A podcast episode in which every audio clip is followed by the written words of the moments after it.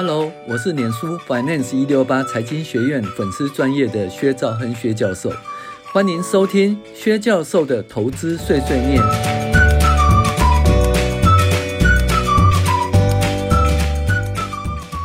各位网友，大家好，我是薛兆亨薛教授，我们今天来跟大家分析财报怪谈第十八集。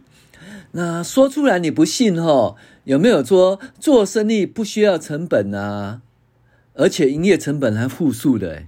哦，就是说你做生意啊，不用花成本，而且人家还那个钱给你哈，让你那个什么营业成本是负数的，有没有这种状况哈？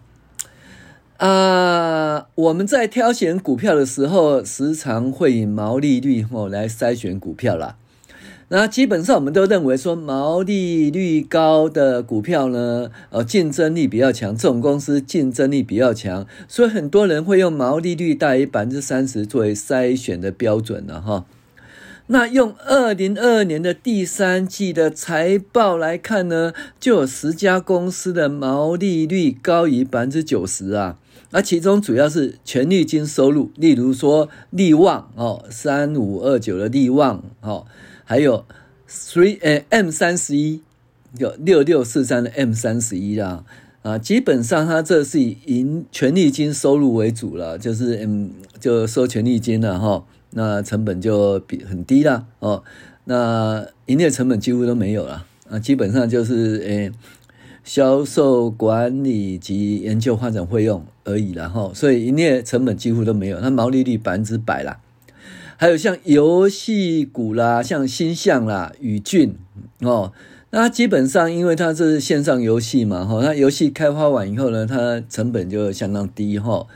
那成本相当低，所以它毛利呢，的毛利率也大于百分之九十了哈。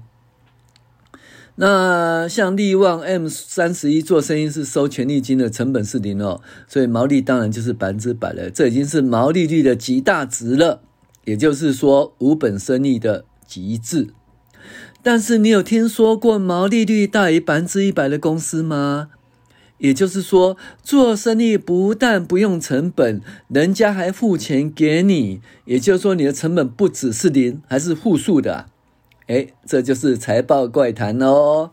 在二零零九年 Q 三哦，第三季有一家公司的成本是负的，然后导致于它毛利率大于百分之一百啦。那这种存在于异世界的次世代的现象，哈，那噪音于呃完工百分比法啦。那这是一种营业收入及营业成本的认列方式，哈，通常是在营建业或工程业，哈，有这种认列方式。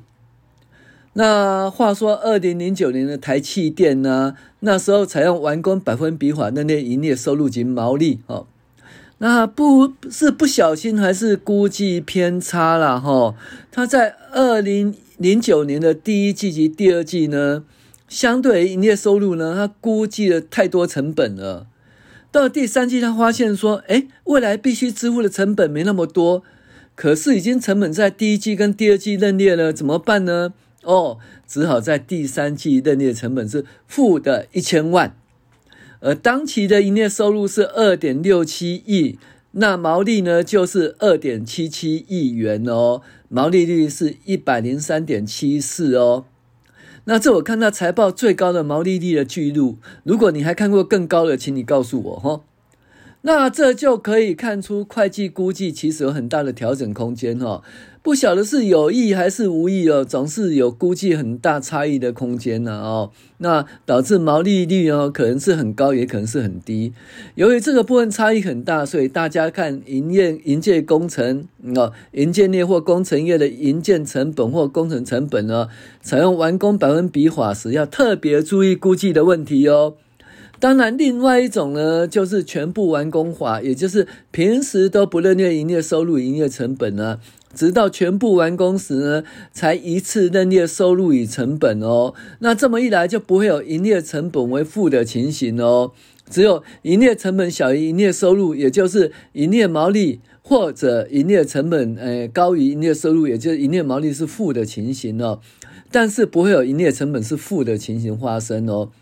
然而，全部完工法有一个问题，就是认列收入哈，在哪一期的时候，那一期的财报的营收及获利会认列很多，而没有完工的时候，营收及成本认列是零哦，因为没有完工嘛。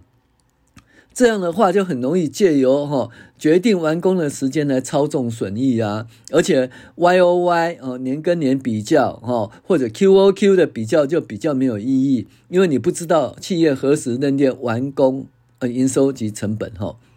所以呢，对于营建收入及工程收入的公司的财报哦，必须好好的认识哦。也许哦，去分析在手的建案与工程的案子，哈，做细部的分析研究，会比只研究财务报表更好。好，我是薛兆恒薛教授，哎，谢谢您的收听。